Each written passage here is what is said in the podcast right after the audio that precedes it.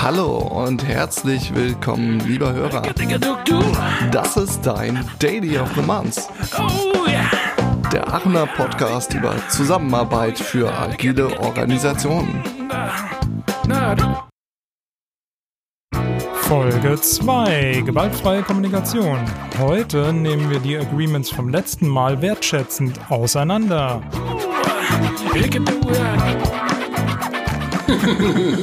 Das ist wunderbar. Mit Lachen anfangen ist immer gut für eine Folge. Ja. Das finde ich, haben wir schon mal sehr äh, hervorragend gemacht. Ja, ich würde direkt mal äh, ein Hallo in die Runde schicken. Wir haben nämlich heute unseren ersten Gast beim Daily of the Month, der Markus Rossmann. Hallo. Genau, freuen uns wie Bolle, dass du da bist. Äh, natürlich heute auch wieder der Joshua mit dabei.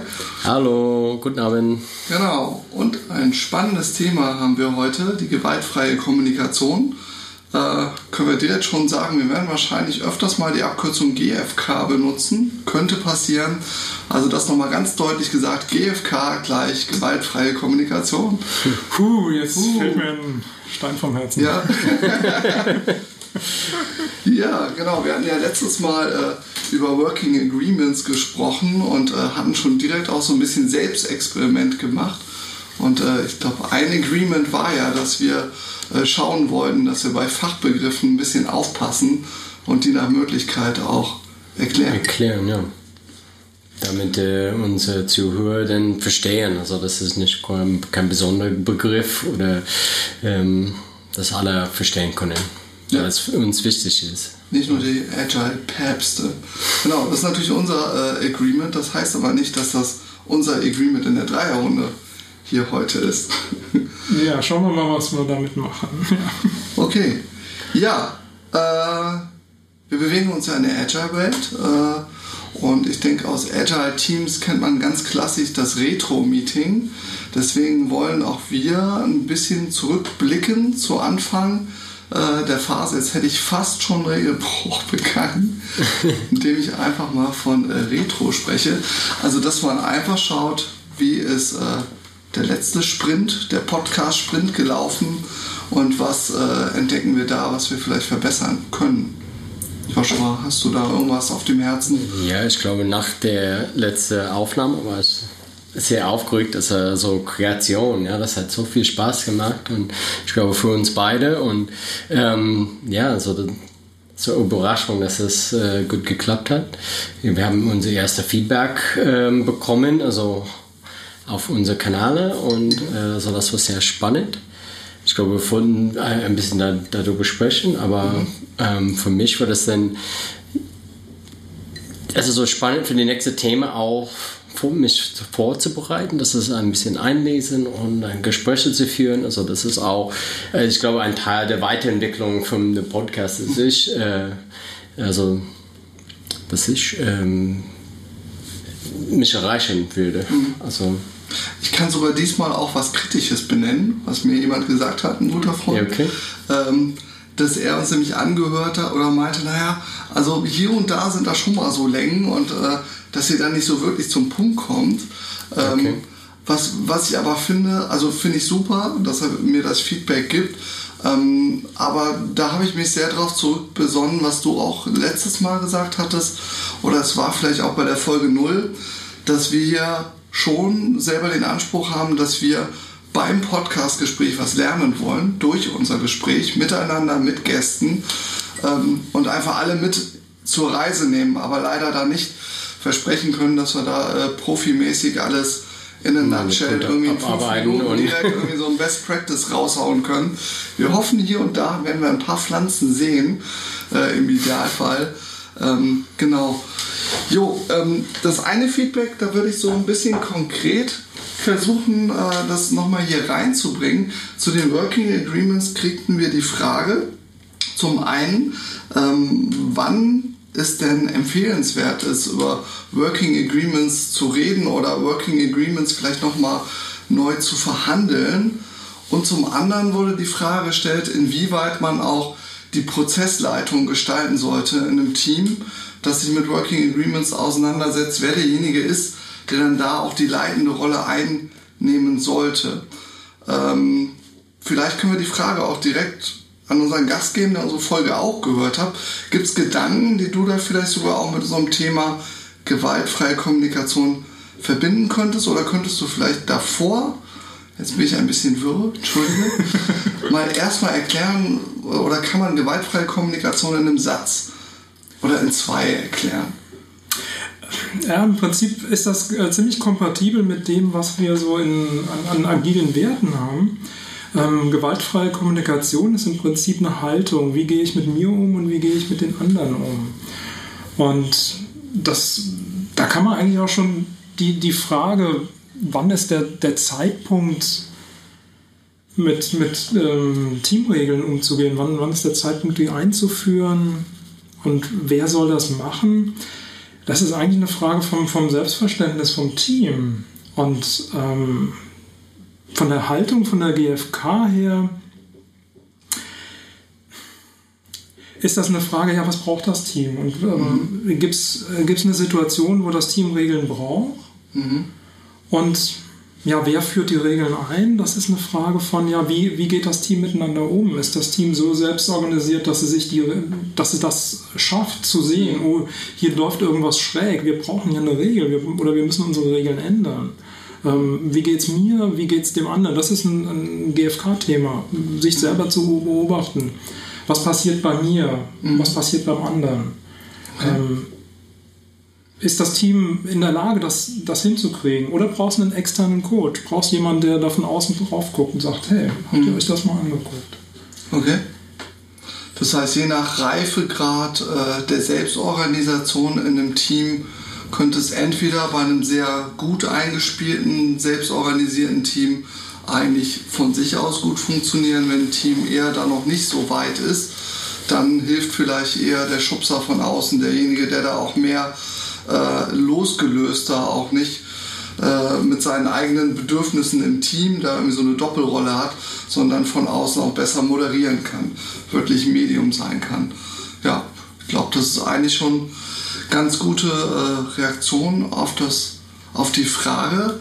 Ähm, gerne mehr davon. Äh, Feedback jederzeit an post at dailyofthemonth.de.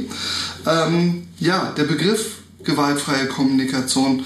Ich bin mir nicht sicher, ob du gerade den Namen des Wortschöpfers schon genannt hast, kannst du mal so ein bisschen sagen, wo es ähm, Chris, können wir äh, kurz zurück? Wir wollen Markus, dass äh, er sich ein bisschen vorstellt, oh, ein bisschen, ja, gerne. dass wir, wir, hier sind. Also wir sehen gar keine hier wenn, äh, vom Zuhör. Ähm, Markus, wir haben uns beim auch beim Stammtisch kennengelernt und ja, das, du hast ein paar Mal präsentiert da oder Aufträge gemacht oder äh, Vorträge gehalten und äh, wir haben uns ja letztes Jahr auf, auf Kaffee getroffen und hatten äh, nette Zeit miteinander.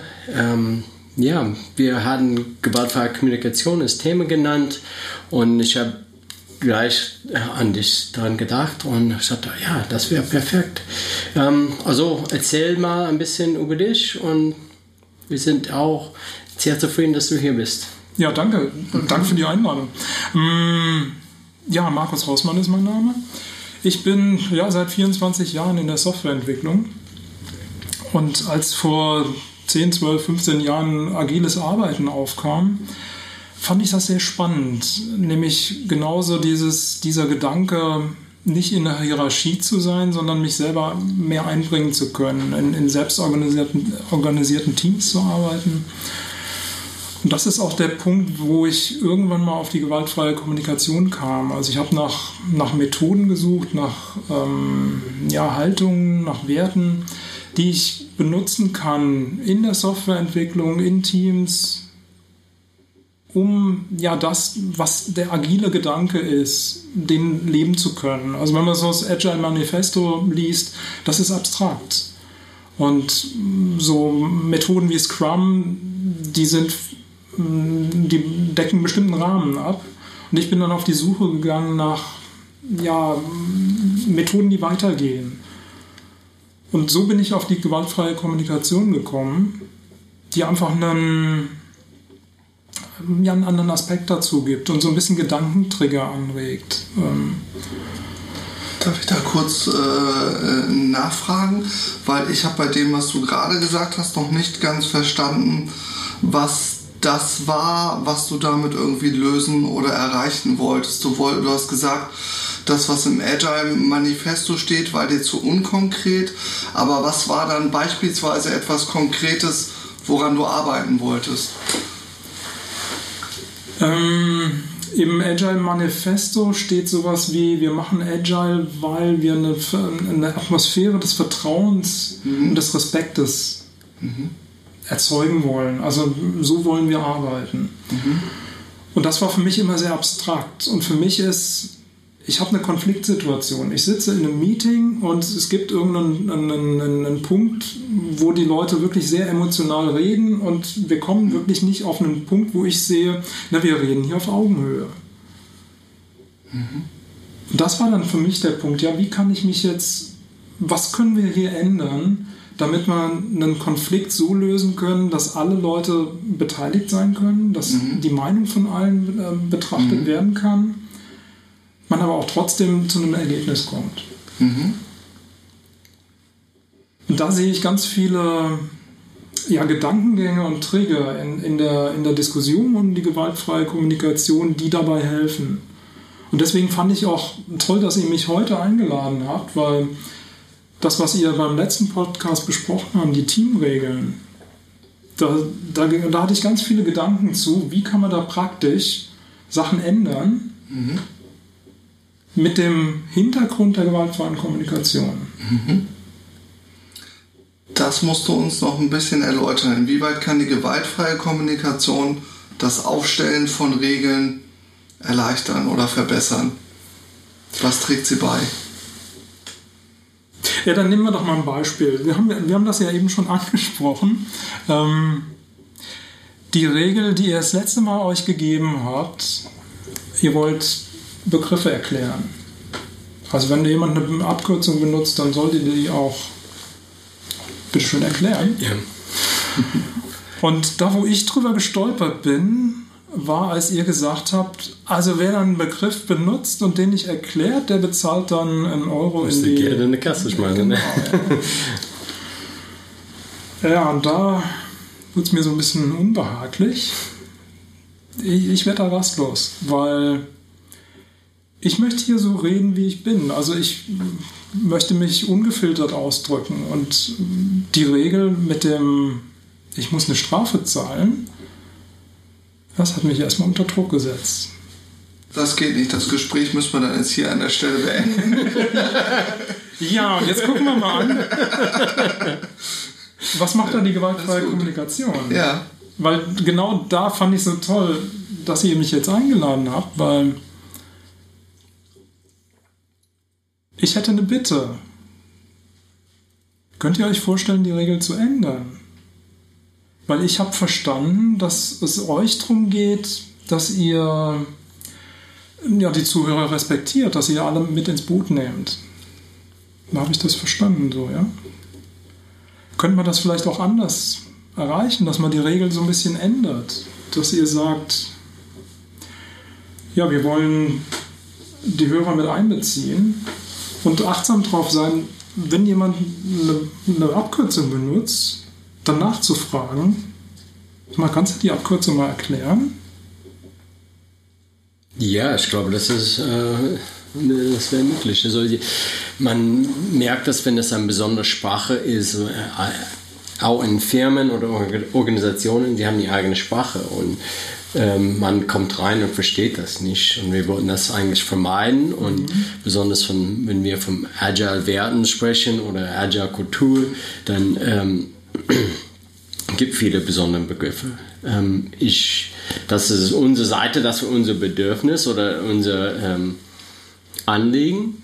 Ähm, ich verstehe, ich höre dich, ja, ich verstehe, was du meinst und wie das ähm, bedrückend sein könnte ähm, von mir aus könnten wir, ähm, wir könnten die nachfragen, nachhaken oder vielleicht nachher in den Notizen können wir schreiben, unsere Abkürzungen für heute sind genau wie wir in einer Arbeit, Hausarbeit müssen wir eine Abkürzung ausschreiben. Also, dass wir ja, für heute haben, ja, Ich, ich fand das ähm, eigentlich auch äh, sehr spannend und gut, dass du es angesprochen hast. Und ich glaube, ähm, das ist vielleicht auch so ein Ding bei dem Thema, da komme ich jetzt doch so ein bisschen in die Ecke von dem äh, Macht von, von Feedback, dass es Dinge ähm, ans Licht bringt, die sonst die ganze Zeit im Dunkeln geblieben wären.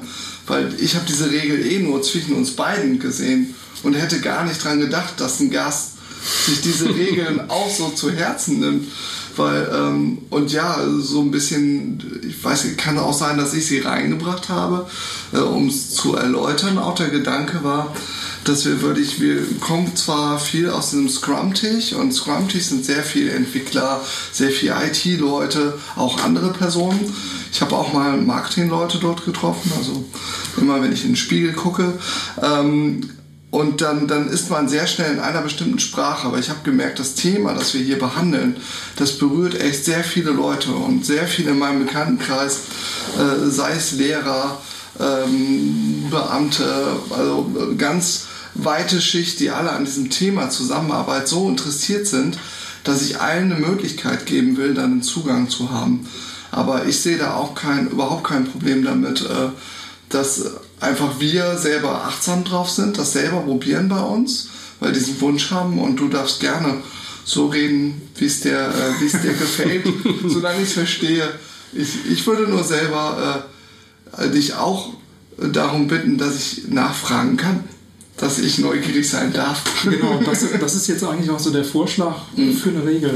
Und du hast eben das, das äh, Wort Sprache äh, angesprochen. Und zwar der ja, Entwickler von, von, von gewaltfreier Kommunikation. Das, ist, das war, das ist leider schon verstorben, 2015, Marshall Rosenberg. Das war ein amerikanisch, amerikanischer Psychologe, der gesehen hat, dass Sprache ganz essentiell dafür ähm, ja, eine Auswirkung hat, wie wir miteinander umgehen. Und er hat gesehen, dass ähm, oft eine sehr destruktive Sprache ähm, benutzt wird zwischen, zwischen Menschen, besonders in einem Konflikt.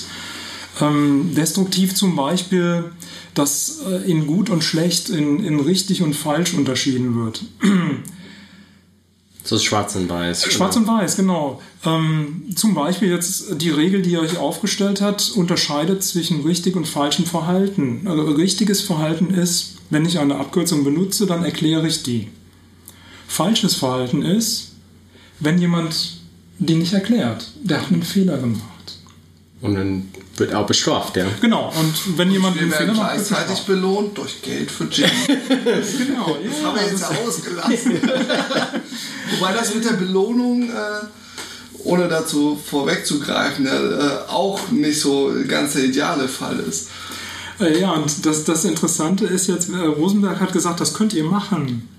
Es funktioniert ja. Nur, ihr drängt Menschen in eine, in eine Ecke dadurch. Nämlich, wenn ich jetzt hier sitze und so rede, wie ich gewohnt bin, und der, zum Beispiel die Abkürzung GFK ist für mich so geläufig, dass ich mir ganz bewusst machen muss, ja, ich muss die jetzt erklären. Das heißt, ich muss mich konzentrieren.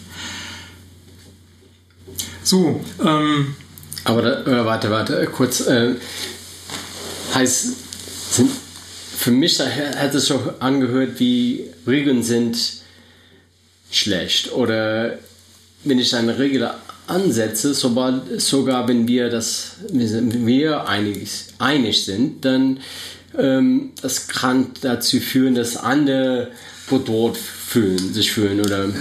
Hätte ich gerade einen Gedanken zu. Du bist gerade, ich, ja, ich versuche es einmal kurz. Das Ding ist natürlich, wir haben das Agreement zwischen uns gemacht. Mhm. Da war Markus noch gar nicht im Raum. Ja. Äh, und daher können wir ja gar nicht wissen, dass das überhaupt zu ihm passt. Bitte. Ja, äh, komme ich gleich darauf zurück. Ähm, deine Frage, Regeln sind schlecht. Es, Rosenberg sagt, es kommt darauf an, wie du deine, also Regel, man, er, er redet über Kommunikation, also wie du deine Kommunikation formulierst. Also wie formulierst du deine Regel? Ich denke, Regeln sind in, in jeder Gruppe auch, auch, notwendig. Die Frage ist, wie formuliere ich das?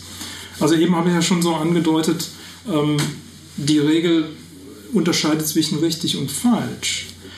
das ist so die, die Denkweise, diejenigen, die die Regel aufstellen, haben die richtige Denkweise. Man Rosenberg schlägt jetzt eine andere Haltung vor.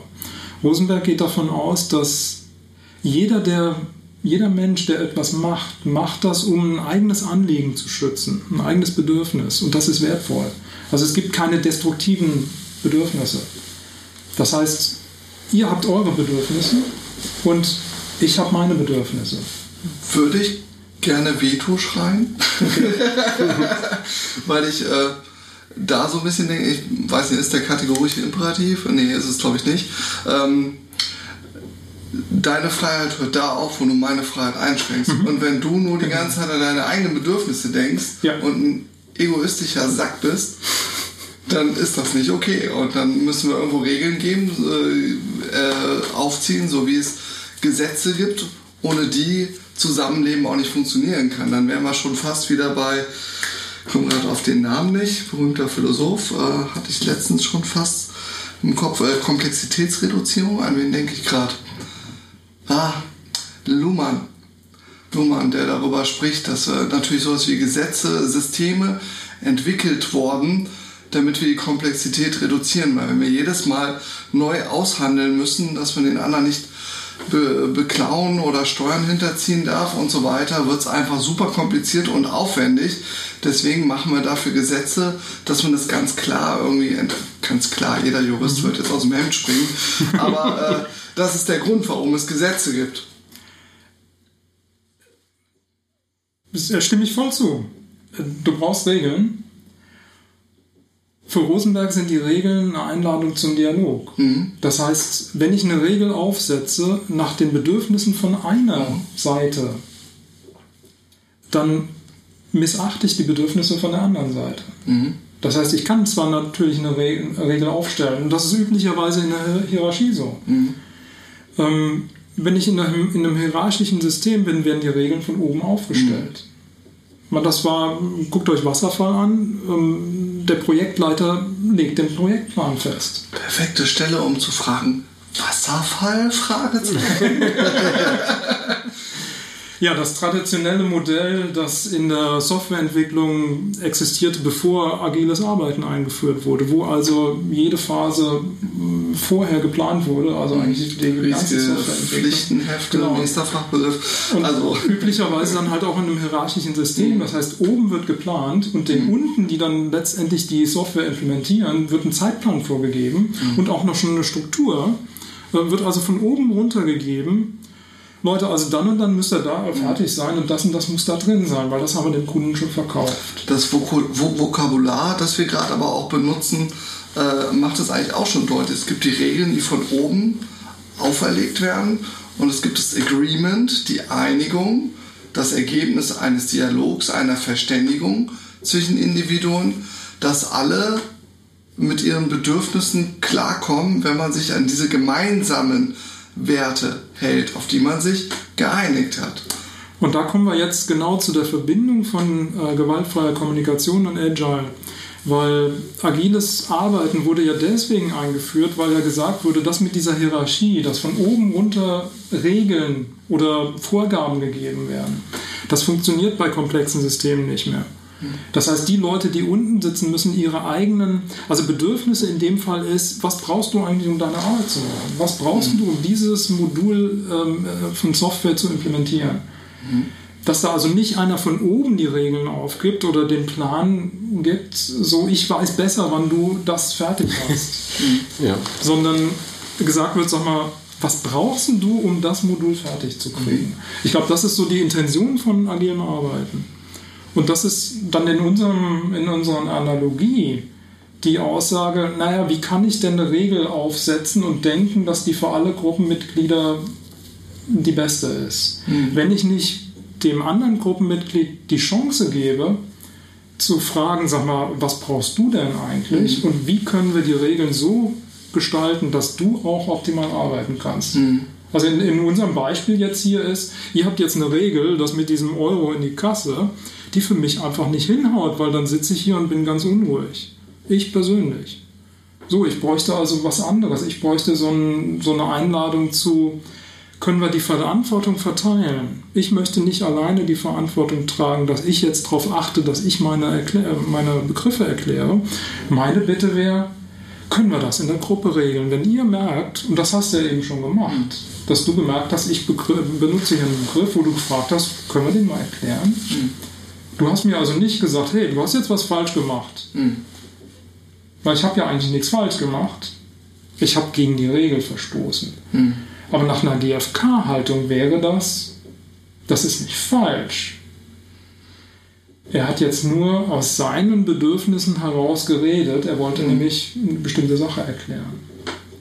Hm. So, das Bedürfnis von der Gruppe war, hey, Begriffe müssen erklärt werden.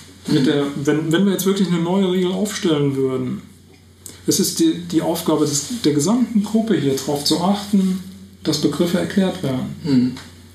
Aber das ist auch meiner Meinung nach sehr Selbstbewusstsein, das direkt zu erkennen. Ich komme in eine Situation und das passt mir nicht so gut mhm. und ich sage es etwas. Mhm. Also ich bin selber in eine Situation gekommen, wo ich in eine neue Gruppe ähm, eingeladen bin und ähm, irgendwie passt mir die Regel nicht und ich komme nie wieder, ich mhm. gehe nie wieder hin oder ich passe mich einfach an.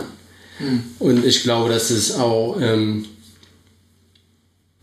ja, äh, Respekt, dass du das machen kannst und ähm, dass du das erkennst, dass du das brauchst.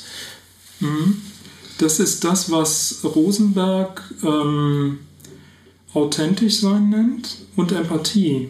Authentisch sein ist, ich merke, was in mir vorgeht. Ich merke, ich fühle mich nicht wohl. Warum ist das so? Was ist eigentlich das, was ich brauche? Das ist, was Rosenberg authentisches Darstellen nennt. Also ich kann mich authentisch mitteilen. Ich komme in eine Gruppe und merke, hey, aus einem bestimmten Grund fühle ich mich unwohl. Mein Bedürfnis ist gerade nicht erfüllt. Und das kann ich so ausdrücken. Ich drücke das nicht so aus, Moment mal, ihr habt eine falsche Regel, ihr macht da was falsch, sondern mit der Regel, das wirkt auf mich so und so. Das eine und das andere, das, was äh, äh, Rosenberg Empathie nennt. Ich komme in, in eine Gruppe rein oder ich bin in der Gruppe, es kommt ein neuer dazu und ich merke, oh, der fühlt sich nicht wohl. Der ist ja ganz ruhig. Okay. Oder, ja. Keine Ahnung, der regt sich total auf. Der kommt in die Gruppe rein und, und dann mich empathisch in, in den anderen reinzufühlen, A, wie geht es dem eigentlich? Und B, was ist eigentlich sein Anliegen hinten dran? Auch diese Einstellung, der hat ein valides Anliegen. Der hat ein Anliegen, das, das ich verstehen kann. Ähm, bin noch nicht so sicher, wo ich jetzt äh, gerade abbiegen will. Das eine könnt ihr vielleicht einfach mitentscheiden. Das eine, du hast eben so ein bisschen über den Nutzen von gewaltfreier Kommunikation gesprochen und ich hatte viel ähm, gehört in Richtung Effizienz und ähm, du hattest das ja dann auch so in Richtung der Agile-Bewegung ähm, angesprochen, ähm, dass man nicht dem, dem Entwickler sagen kann, was er jetzt genau machen muss, sondern er soll das irgendwie selber entscheiden. Ähm, ich glaube aber, dass das GFK nicht nur äh, das Potenzial hat, dass Sachen effizienter, schneller oder bessere Lösungen entstehen, sondern es hat auch viel mit Motivation und sich wohlfühlen zu tun. Das geht in die Richtung, was Jetzt ich. Ich die andere Richtung vergessen, aber da naja, fangen wir mal mit der an. ja. Nee, das geht in die Richtung, was ich am Anfang erwähnt habe, so dieser Aspekt vom Agile Manifesto, ähm, wo die Macher vom Agile Manifesto gesagt haben, sie wollen dadurch einen Raum schaffen, wo die Leute Vertrauen haben und Respekt. Mhm dass sie gerne zur Arbeit gehen. Mhm. Und ähm, gewaltfreie Kommunikation wird auch wertschätzende Kommunikation genannt, also einen wertschätzenden Umgang miteinander. Ähm, geht das so in die, in die Richtung von deiner Frage? Weil ja, wertschätzende Kommunikation. Hm, ja, ich glaube, das, was ich damit auch verbinde, ist so ein bisschen auf Augenhöhe kommunizieren, mhm. auch so ein bisschen äh, Machtgefälle aushebeln. Das halt nicht so, weil typischerweise in Gruppen es gibt die, die so ein bisschen passiver sind, es gibt die, die aktiver sind und dann gibt es natürlich Gruppen, erst recht in Firmenkontexten, die dann durch Hierarchie oder irgendwelche Posten halt gewisse Entscheidungsgewalten natürlich haben äh, und darin inbegriffen dann auch irgendwelche Regeln aufstellen können über andere mhm. Leute. Beispielsweise über so basische Sachen wie äh, Arbeitszeiten. Du hast aber dann und dann da zu sein, weil, habe ich jetzt so gesagt, ich will das so. Ist mir egal, ob dein Biorhythmus oder was auch immer. das ist so, das brauche ich so. Ähm, ist das dann richtig? Ist das dann auf Augenhöhe? Passt das dann noch zu dem Wunsch, dass man agil irgendwie alle aus eigenem Antrieb? Also ist natürlich auch die Frage, ob man es auch, auch mit der GFK-Methode überhaupt hinkriegen kann, dass man alle Bedürfnisse miteinander harmonisiert. Das kann ja trotzdem immer noch scheitern. Manche Bedürfnisse sind vielleicht gar nicht zu kombinieren. Ähm, ja, das ist das Interessante. Wir, ähm, wir diskutieren oft nur auf Strategieebene. Also wie erfüllen wir unsere Bedürfnisse? Und wissen oft gar nicht, was ist eigentlich das Bedürfnis hinten dran. Und ähm, in den meisten Fällen funktioniert das sogar, wenn ich wirklich rausfinde, was ist denn eigentlich mein Bedürfnis hinter dem Anliegen, was ich gerade, was ich gerade vorbringe. Dass man dann eine Strategie findet, die für alle Bedürfnisse passt.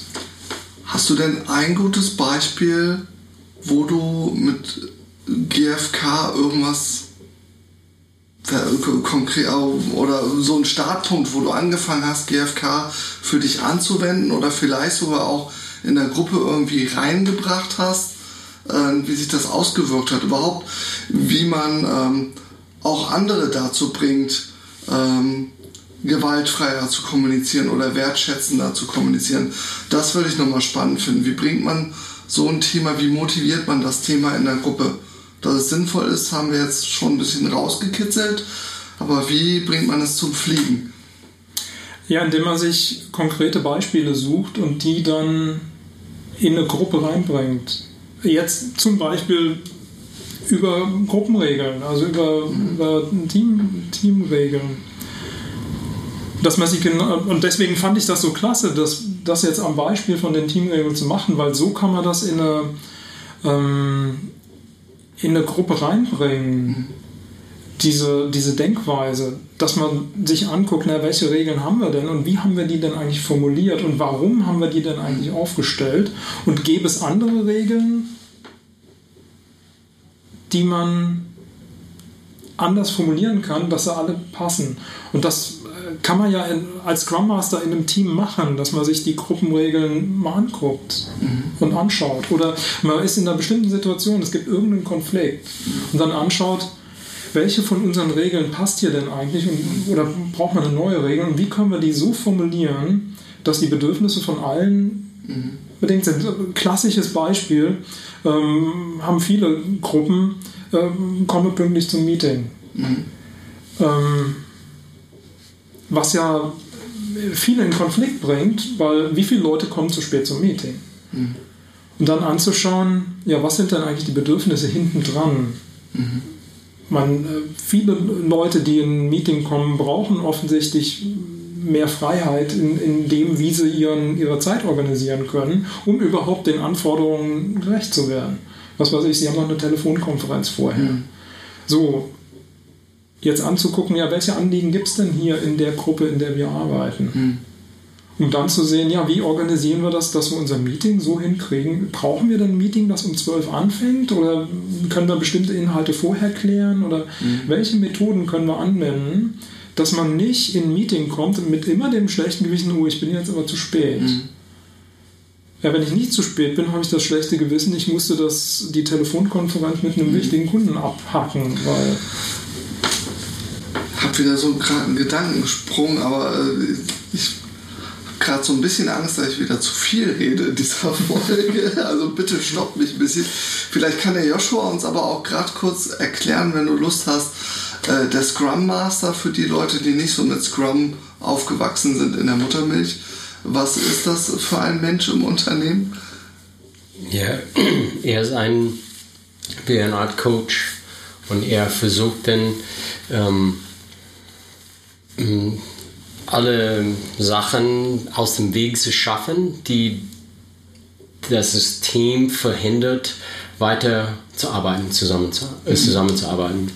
Okay. Und ähm, er es kann so einfache Sachen, dass er Besprechung, äh, Besprechungsraum ist vorbereitet und alle können rein und einfach arbeiten. Aber es ist auch dann eine Art zu erkennen, ob es Streit gibt und versuchen so ähm, nicht immer direkt reinspringen und sagen, okay, wir müssen das Problem diskutieren, aber vielleicht nur Punkte einzusetzen ähm, oder Impulse einzusetzen, vielleicht müssen wir darüber sprechen und eigentlich soll ein selbstorganisiertes Team ähm, das selber diskutieren mhm. und, ähm, und das ist äh, ähm, das ist ein ziemlich schwieriger Rolle zu verstehen und ähm, ja, ähm, aber ich glaube, ich finde es richtig, weil sie können vom Außen äh, außen ein bisschen reingucken und sehen, wie das funktioniert. Und das ist so ein bisschen finde, wenn eine wenn ich von meiner eigenen Verhaltung gucke, denn ich habe immer so einen Blindspot, wo ich das nicht erkenne, okay, wie meine Verhaltung an andere auswirkt. Mhm. Und auch eine Gruppe hat so eine gewisse Tunnelvision, also Tunnelblick, ja, mhm. das, das, ist das ist ein toter Winkel. Ja. Und das Scrum Master dann schafft so ein, ein, eine Meta-Perspektiv mhm. von der Gruppe zu schaffen. Ja, okay. Ja, der so ein bisschen auf den Prozess guckt aus der Vogelperspektive und vermitteln kann. Ja, ich glaube im Sozialkontext wäre dann wahrscheinlich bei dem Wörtchen Supervision oder sowas.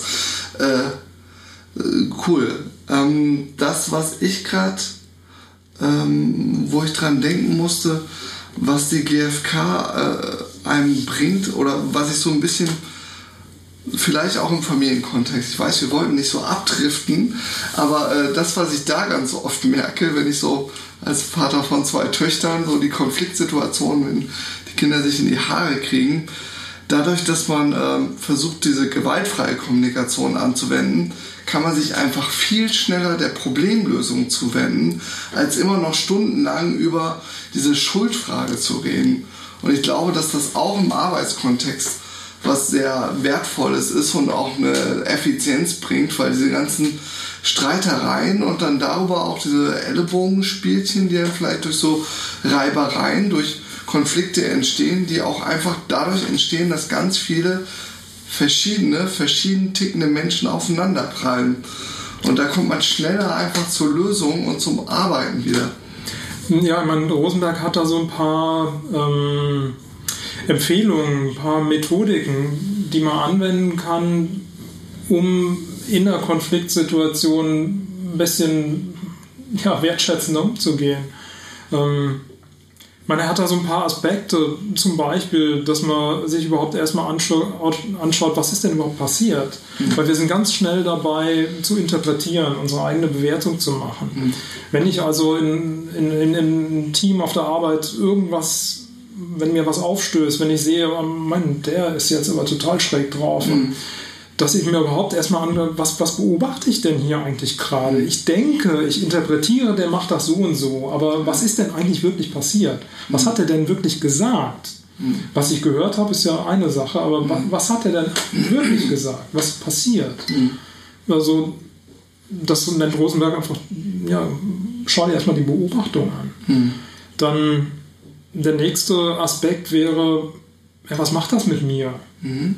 Also nicht, ich suche die Schuld beim anderen, was hat der andere falsch gemacht, sondern mhm. erstmal angucken, was macht denn das eigentlich mit mir?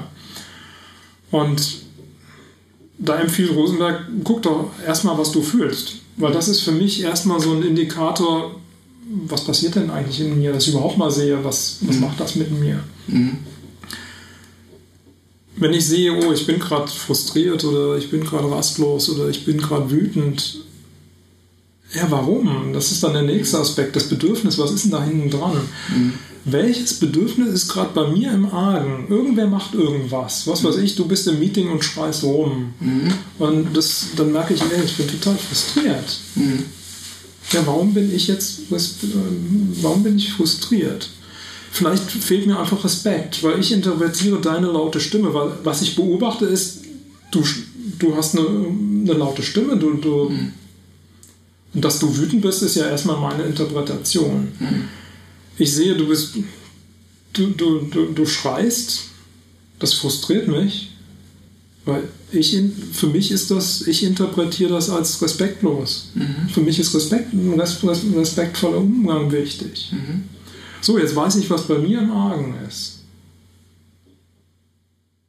Das hilft mir schon mal, erstmal dich nicht als, als Schuldigen zu sehen, sondern ich mhm. bin, bei mir ist was los, weil für mich ist Respekt notwendig und was du da machst, interpretiere ich als respektlos. Mhm.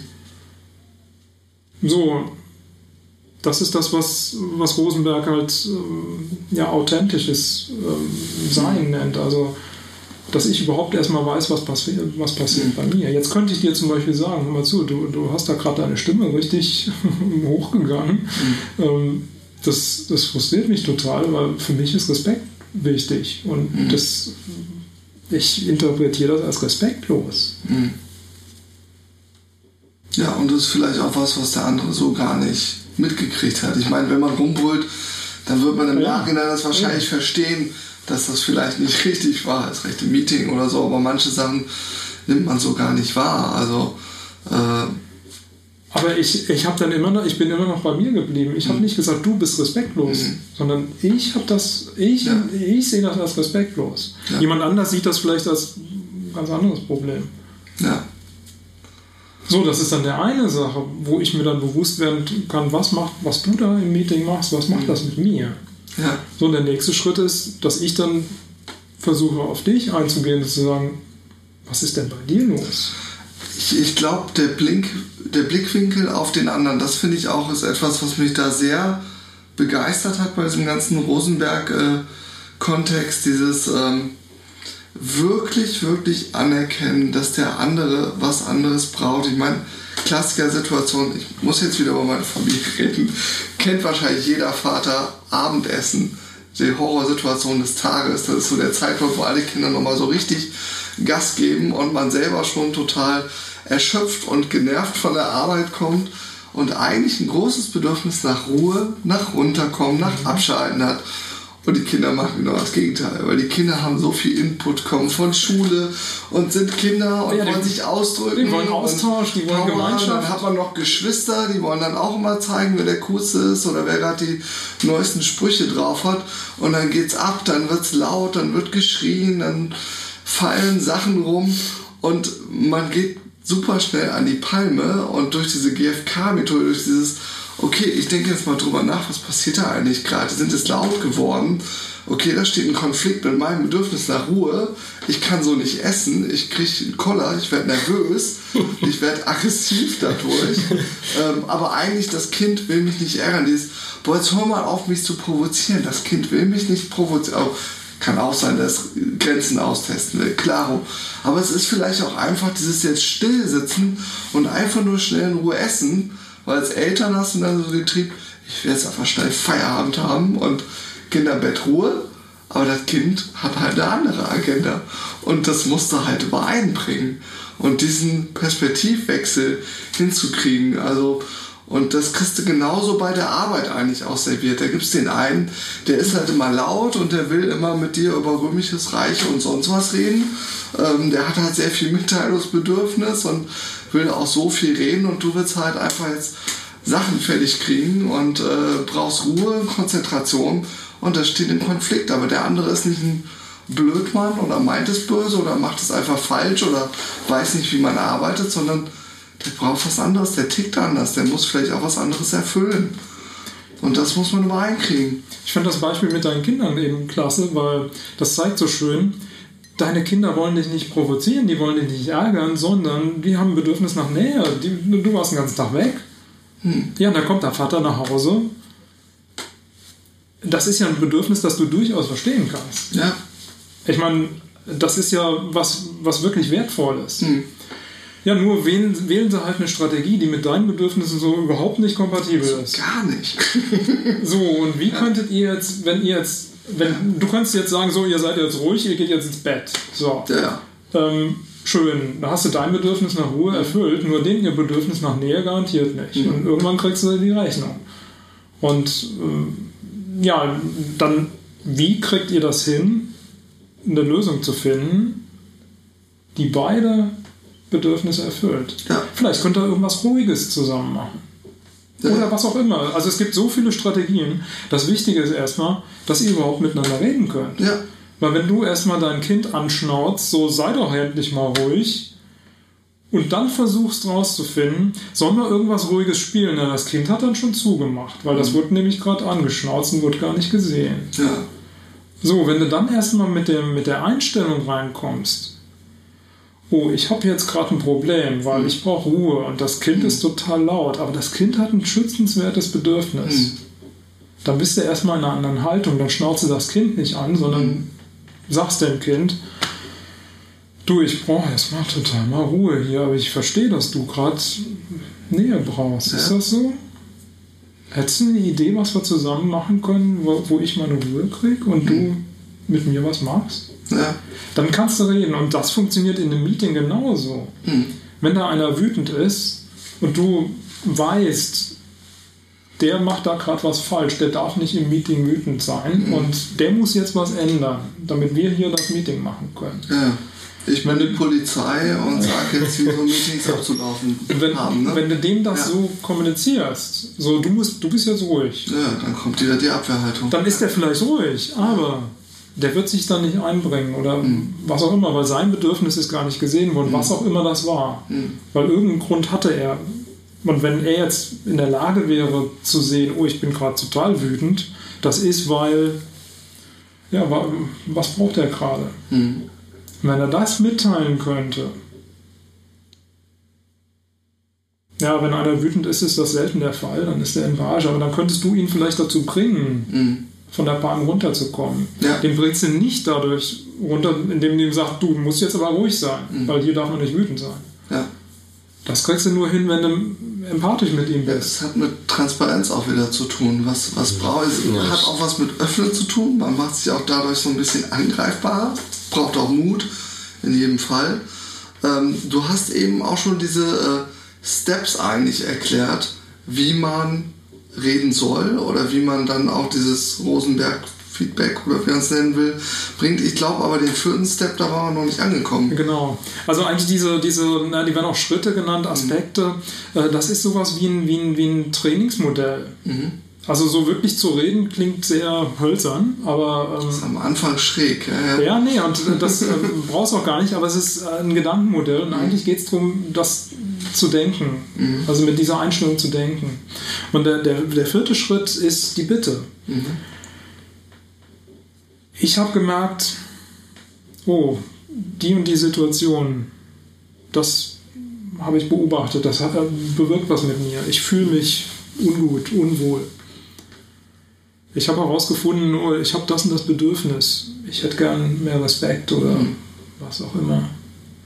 So, und jetzt möchte ich was ändern. Jetzt möchte ich, dass ihr was ändert, damit mein Bedürfnis erfüllt wird. Weil so wie es ist, wird mein Bedürfnis nicht erfüllt. Wie ich hier reinkam und gesehen habe, also mit dieser Regel, mit dem 1 Euro da in die Dünkasse, da komme ich nicht klar, weil das widerspricht ein Bedürfnis von mir.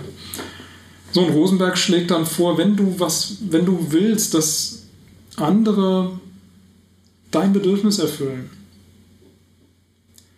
dann hilft das nichts, da eine Forderung zu stellen. Mhm. Die beste Chance hast du, indem du eine Bitte stellst. Mhm. Kennt ihr den Unterschied zwischen einer Bitte und einer Forderung?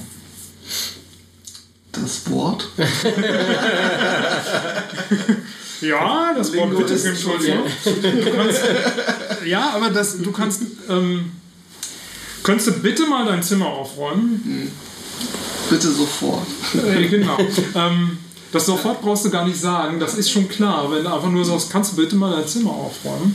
Ähm, der Unterschied zwischen einer Bitte und einer Forderung, wie Rosenberg das formuliert ist, ähm, das siehst du, wenn du die Reaktion äh, siehst. Wenn der andere, wie gehst du mit einem Nein um? Mhm.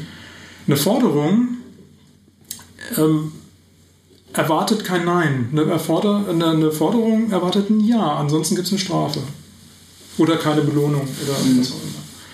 Eine Bitte schließt ein, dass der andere Nein sagen kann. Mhm. Das heißt, wenn ich dich um etwas bitte, wie ich euch am Anfang gebeten habe, könntet ihr die Regeln ändern? Könnt ihr euch das vorstellen? Das schließt ein, dass ihr Nein sagt. Ihr sagt, coole Regeln wollen wir so beibehalten. So, das heißt, ich muss, wenn ich eine Bitte stelle, muss ich damit rechnen, dass der andere Nein sagt. Mhm. Das heißt aber nicht, dass ich dann aufgebe. Mhm. Für Rosenberg ist das ein Beginn von einem Dialog. Mhm. Das heißt, wenn ihr zum, was, eine Bitte ist eigentlich nur ein Vorschlag für eine Strategie. Mhm. Also ich habe ein Bedürfnis, das nicht erfüllt ist und ich schlage meine Lieblingsstrategie vor, wie ich denke, dass mein Bedürfnis erfüllt werden mhm. kann. So, jetzt könnt ihr Nein zu der Strategie sagen. Ihr könnt sagen, nee, also das, was du da vorschlägst, das passt uns nicht. Mhm. Ja, und Rosenberg schlägt vor, ja, dann kommt doch mal in Dialog. Mhm. Dann guckt mal, was hinter der Bitte hinten dran steckt. Das habe ich noch nicht verstanden. Eine Bitte formuliert man am besten, indem man dem anderen mitteilt, welches Bedürfnis hinten dran steckt. Mhm. Also ich sage nicht nur, könnt ihr bitte das so und so machen, ah, dass sondern du quasi fragst, was wäre dann deine Lösung? Nee, erstmal, dass ich erstmal erkläre, was mhm. bei mir hinten dran steckt. Mhm. Also ich habe gesehen, das und das ist passiert, das hat ja. bei mir das ausgelöst, mein Bedürfnis ist nicht erfüllt. Könnt ihr euch vorstellen, das so und so zu machen? Mhm. Und das schließt genau, was du sagst, dann auch den Gedanken ein, ich möchte verstehen, was die Bedürfnisse vom anderen sind. Mhm. Weil wenn ich die Bedürfnisse vom anderen kenne, dann kann ich einen Vorschlag machen, der vielleicht auch drauf passt. Mhm. Wenn er nicht passt, kann ich ja nachfragen.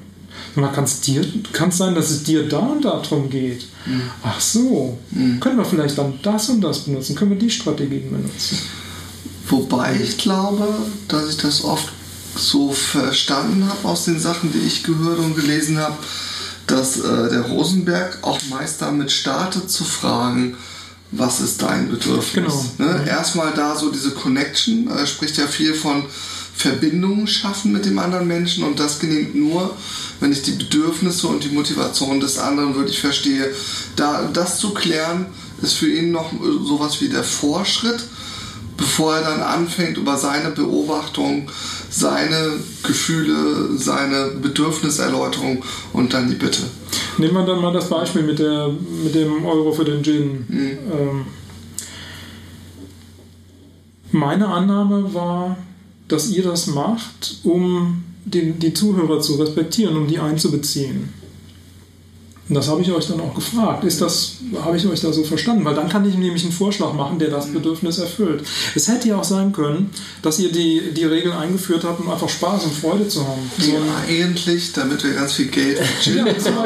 hättest du einfach 10 Euro zahlen können zu Anfang und die ganze Zeit Buzzwords raushauen können. Ja, das wäre ein, andere, das wär ein anderes Bedürfnis. Ihr, ihr wollt einfach Spaß haben und dadurch euren Gin finanzieren. Hm. Ja. So, was für ein Bedürfnis steht denn da hinten dran? Freude, ähm, Wohlsein, ihr wollt einen Gin haben. Mhm. So ein Bedürfnis ist hinten dran. So, wenn ich das verstehe, dann mache ich einen anderen Vorschlag. Ja. Sag mal, könnt ihr euch. Okay, mir fällt jetzt nichts ein, aber ja. ähm, dieses, das ist so ein Wechselspiel. Das ist so, wie, wie Rosenberg hat das gesagt, so wie ein Blatt im Wind. Das heißt, ich weiß den Ausgang gar nicht. Ich weiß nicht, mit welcher Strategie wir da auskommen, weil hm. ich weiß ja gar nicht, was ihr braucht. Und deswegen geht das halt in einen, in einen Dialog. Das mhm. heißt, ich kann nur mich mitteilen, ich fühle mich nicht wohl, ich habe deswegen ein Problem. Mhm. Wie seht ihr das denn? Was habt ihr denn? Oh, ich schlage vor und die Strategie. Passt die für euch? Nee, passt nicht, weil euer Bedürfnis nach dem und dem ist nicht erfüllt. Willst du? Ja, ähm, ich glaube, ich würde in ein bisschen andere Leitung. Also wir sind da, ähm, wir sprechen für zwei Menschen oder eine, eine Gruppe, wo die vielleicht die GF, GFK-Sprache sprechen. Bringt das etwas, wenn ich die GFK mich einarbeite, lese und versuche diese Haltung äh, beizubehalten, ähm, bringt das etwas? Also ähm, wenn die anderen diese Sprache nicht äh, sprechen? Ähm, ja, und zwar, wenn du die Haltung hast, die wir eben besprochen haben, so du denkst in, in dem Muster, naja, was der andere auch macht, erfüllt, er erfüllt sich ein Bedürfnis, wo ich eine Chance habe, das auch verstehen zu können. Mit der Strategie bin ich nicht vielleicht nicht einverstanden, aber das Bedürfnis werde ich verstehen dann wirst du mit mir anders reden. Dann wirst du mich nicht als Schuldigen sehen. Und dann wirst du auch anders mit mir sprechen und das werde ich merken. Und spätestens dann, wenn du empathisch auf mich eingehst, also wenn du versuchst rauszufinden, was ist denn eigentlich mein Beweggrund, ohne GFK würdest du mich als Schuldigen bezeichnen. Du hast mich gerade irritiert. Oder als du gerade reinkamst oder als du eben so wütend wurdest, das geht ja gar nicht. Also du würdest mich als Falschen darstellen. Das heißt, dann gehe ich in die, dann gehe ich einfach in eine Abwehrhaltung. Mhm. Angriff oder Abwehr. Das ist so die Reaktion. Ich fühle mich mhm. angegriffen. Das heißt, wenn du mich nicht angreifst, also wenn du mit einer GFK-Haltung mit mir redest, dann fühle ich mich nicht so schnell angegriffen. Das heißt, ich habe dann auch eher die Chance, mit dir in Verbindung zu kommen. Obwohl ich gar nicht weiß, oh, du hast jetzt ein Bedürfnis, das ich verstehen kann, aber du wirst auf mich so eingehen. Und das werde ich merken, wenn, wenn du praktisch versuchst rauszufinden, was geht denn eigentlich in mir vor. Das funktioniert auch, wenn, wenn ich wütend bin und dich anschreie, dann wirst du mir nichts von dir erzählen können, weil ich werde dir nicht zuhören. Ich bin ja wütend, ich bin bei mir, ich habe mein Bedürfnis, was nicht erfüllt ist und du bist der Schuldige und bla bla. Aber wenn du dann mit der Haltung reingehst, mir zu zeigen, dass du mich verstehst, also nicht, dass du mit meiner Strategie einverstanden bist. Was weiß ich, ich, ich schreie dich an.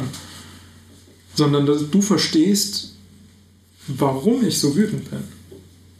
Dann habe ich noch eine Chance runterzukommen. Das funktioniert sogar in Realität.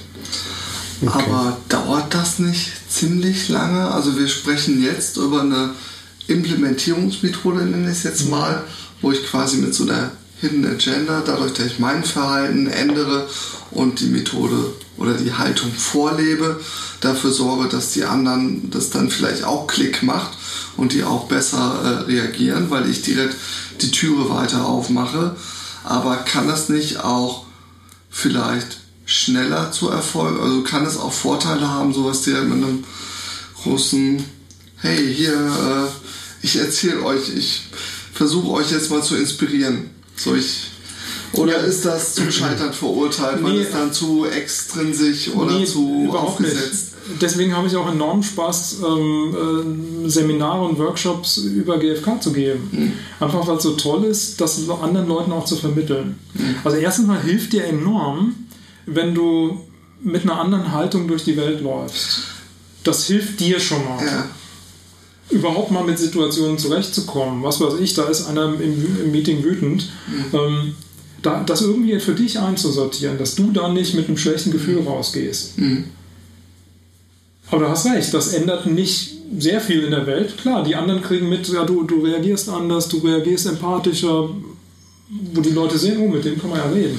Sehr spannend finde ich die, die Frage, wenn du so äh, Gruppen oder Workshops hast, du hast bestimmt auch mal Gruppen, wo Leute dabei sind, die nicht freiwillig sich das anhören, oder?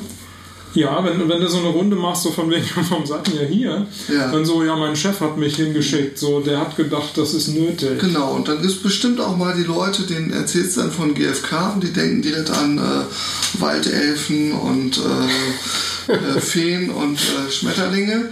Und äh, was soll denn jetzt dieser Yogi-Kram? Was machst du mit den Leuten? Wie machst du denen die Ernsthaftigkeit von GFK klar? Und wie kriegst du da die Connection hin? Gibt es da irgendwas, was du schon mal gemerkt hast, was gut funktioniert? Oder gibst du dann einfach manche Leute? Kann auch nicht jedem recht machen.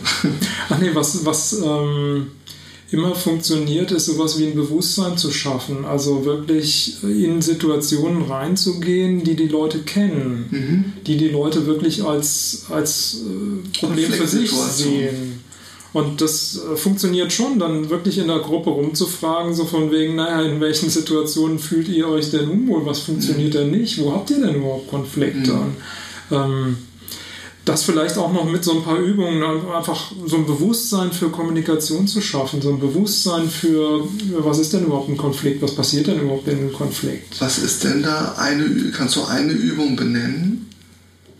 Ach, ich mag Schulz von Thun so, äh, so sehr. Der hat so ganz einfache Modelle, wie Kommunikation funktioniert. So das Vier-Ohren-Modell von Schulz von Thun. Okay, das können wir in die Show Notes packen, dann kann man das ja, mal. Genau, das, das sind so, so einfach Modelle, wo man, wo man sehen kann, ja, wie funktioniert Kommunikation. Mhm. Dass, dass eine Aussage, die ich mache, nicht nur eine Sachebene hat, sondern mhm. auch eine Beziehungsebene. Mhm. Wie stehen wir zueinander? Das kann man an ganz einfachen Beispielen kann man das machen. Was weiß ich ähm, er und sie sitzen im Auto und sie fährt und äh, er sitzt nebendran und hey, die Ampel ist grün. Mhm. Und sie, ja, fährst du, da fahre ich. Mhm. So, ja, was ist denn da gerade passiert? Mhm. Sich so Sachen anzugucken, mhm. überhaupt erstmal Bewusstsein zu schaffen, was funktioniert hier eigentlich gerade mhm. zwischen Menschen. Okay. Und das funktioniert dann meistens, dass man dann, dass Leute dann mit eigenen Beispielen ankommen, mit eigenen ja. Situationen, wo sie gesehen haben, oh, da waren zwei Leute, die eigentlich ihre eigenen Sachen machen wollten und aneinander vorbeireden und, mhm. und dann kann man sich das mal angucken. Ja. Und dann kann man mal angucken, ja, was, was, was ist denn da eigentlich überhaupt passiert? Was hat der eine gesagt? Was hat der andere gesagt? Und was war eigentlich das Bedürfnis hinten dran? Da gibt es auch so schöne Übungen, wie man einfach mal mit bestimmten Beispielen anschauen kann, ja, was für ein Bedürfnis könnte denn da hinten dran stecken. Okay. Oder dass man sich selber Situationen anguckt, wo man sich unwohl gefühlt hat oder wo man sich, sich gefreut hat zu sehen, ja, warum war das denn eigentlich so? Nur so ein Bewusstsein. Das wäre natürlich auch gut, äh, so wie bei den Working Agreements, nicht nur zu sagen, das ist die Regel, wo man nicht gegen verstoßen soll, sondern auch positiv zu formulieren. Äh, vielleicht auch mal nicht nur den Konflikt zu benennen. Ist sowas da auch vorgesehen oder geht es immer nur um Konfliktbewältigung? Ach, ähm. Ich weiß, wir laufen jetzt wahrscheinlich wieder so langsam aus der Zeit und gleich ja, wollen wir mal Zielgerade kommen. noch eine Frage dabei. Es tut mir leid, aber im ja, das ist Thema. Ja, gibt es viel zu sagen, ja. Ja, GFK hat auch sehr viel mit Wertschätzung zu tun. Mhm. Also Feedback, ähm, also dem anderen mitzuteilen, wie es mir geht, ist ja nicht nur, oh, ich habe ja ein Problem. Es gibt auch ganz viele positive Gefühle. Wenn ich mich freue darüber, was passiert ist und dir das mitteile, dass du machst irgendwas, du, du lädst mich hier zum, äh, zu dem Podcast ein und für mich bedeutet das sehr viel, weil ich kann mich jetzt hier ausdrücken, ich kann, mich, ähm, ich kann meine Ideen auch äh, verbreiten, also ich kann einen Beitrag leisten. Wenn ich mich dann dafür bedanke, dass du mich einlädst, dann hast du und ich dir erkläre, warum, was das mit mir macht, dass ich jetzt hier sein kann, mhm. dann ist das für dich eine Wertschätzung. Dass du siehst, ja, hey, da, deswegen machen wir den Podcast. Mhm. Ja, jetzt kommt der Markus und hat genau das, ähm, der will einen Beitrag leisten. Ja, dafür haben wir die Bühne hier. Ja. Schön, und das ist dann eine Wertschätzung, die genau im, im, im Sinne von GFK ist, nämlich, dass wir dann zusammen was machen können und zusammen unsere ja, Bedürfnisse erfüllen können. Und nee, es geht nicht nur um Konflikte, sondern es geht wirklich mhm. um, um ähm, ja, zusammen Werte schaffen. Mhm. Und das hat ganz viel mit Wertschätzung zu tun. Ja. Wow, das, das glaube ich, das ist gut für das Ende für heute. Wir wollen nicht Super so. Abschluss, so, ja. ja. Ja, doch, hat äh, wieder sehr gut funktioniert, einfach äh, an so einem Thema zu wachsen durch so einen Dialog. Finde ich unglaublich bereichernd und äh, danke ja. an euch beide dass wir hier gemeinsam wachsen konnten. ja, sehr gerne. Wunderbar. Äh, Joshua, wir haben noch überhaupt nicht uns auf ein Thema für nächste Mal geeinigt. Äh, ich glaube, das müssen wir jetzt einfach diesmal äh, in den Show Notes. Es wird eine Überraschung ja, sein. Genau. Ich könnte mir vorstellen, dass wir sonst auch mal eine Bücherfolge einlegen. Also äh, hatten ja schon mal über ein, zwei Bücher geredet, sei es jetzt die Komplexitonen, die ich sehr spannend finde, als Buch äh, oder auch dieses It Doesn't Have to Be Crazy at Work. Das passt eigentlich ganz gut zu diesem GFK-Thema, so ein bisschen mehr Entspannung äh, neben dem ganzen Effizienzgeballer, was man so in den modernen Zeiten hat. Ähm, Wäre jetzt ein Vorschlag, aber wir können uns da gerne nochmal offline. Oder vielleicht hat jemand einen Vorschlag auch, der es das heute hört. Ähm, lassen wir es einfach ergebnisoffen dieses Mal. Ja, okay. Wunderbar. Gut. Wir, wir wollen kurz erläutern von dem Scrum-Tisch. Der nächste Scrum-Tisch, ah, ja. das Thema ist ähm, Agile und Bauarbeit. Und äh, was hat der Markus ganz genau gesagt? Das ist etwa. Ja, das kann ich dir gleich ganz genau sagen, indem ich es nachlese. Daran sieht jeder. Es ist sogar auf Englisch geschrieben. Dann gebe ich es vielleicht dem Native Speaker. Genau, vielleicht ja, kann man erstmal sagen, wo es, ist. Ich meine, wir können ja das, den Abstract einfach auch in den Show ja, okay. reinschreiben. Das wird einfach. der Corpus Partner. Ähm, und ich glaube, ähm, ja, das Sebastian Dietz wird äh, vortragen und er hat er arbeitet in der Richtung vom ähm, ich glaube ein Bauunternehmen und das ist eine es gibt auch viele Konflikte und auch ähm, er wird dann, die haben mit dem Wasserfahrmodell ähm, in der letzten Zeit hat das nicht so gut funktioniert und sie wollen dann vielleicht andere Methoden angucken, wie das okay. funktioniert. Also wir sind gerade auf der Reise quasi. Sagst du noch einmal kurz das Datum, den Ort und vielleicht auch so die ungefähre Uhrzeit von Scrum Dish? Das war jetzt, glaube ich, Anfang Februar, kann das sein? Äh, ah ja, der 10.2. Mhm. Äh, beim Chorus Partner um, um 18 Uhr. Ja. Okay, alles klar. Ansonsten stellen wir auch nochmal einen Link rein äh, in die Sing-Gruppe und dann kann man das finden. Wunderbar. Markus, bedanke mich. Ja, danke für die Einladung. Markus, gerne. Danke, dass du auch, was hier noch kommt. Ja. Okay. Tschüss. Tschüss.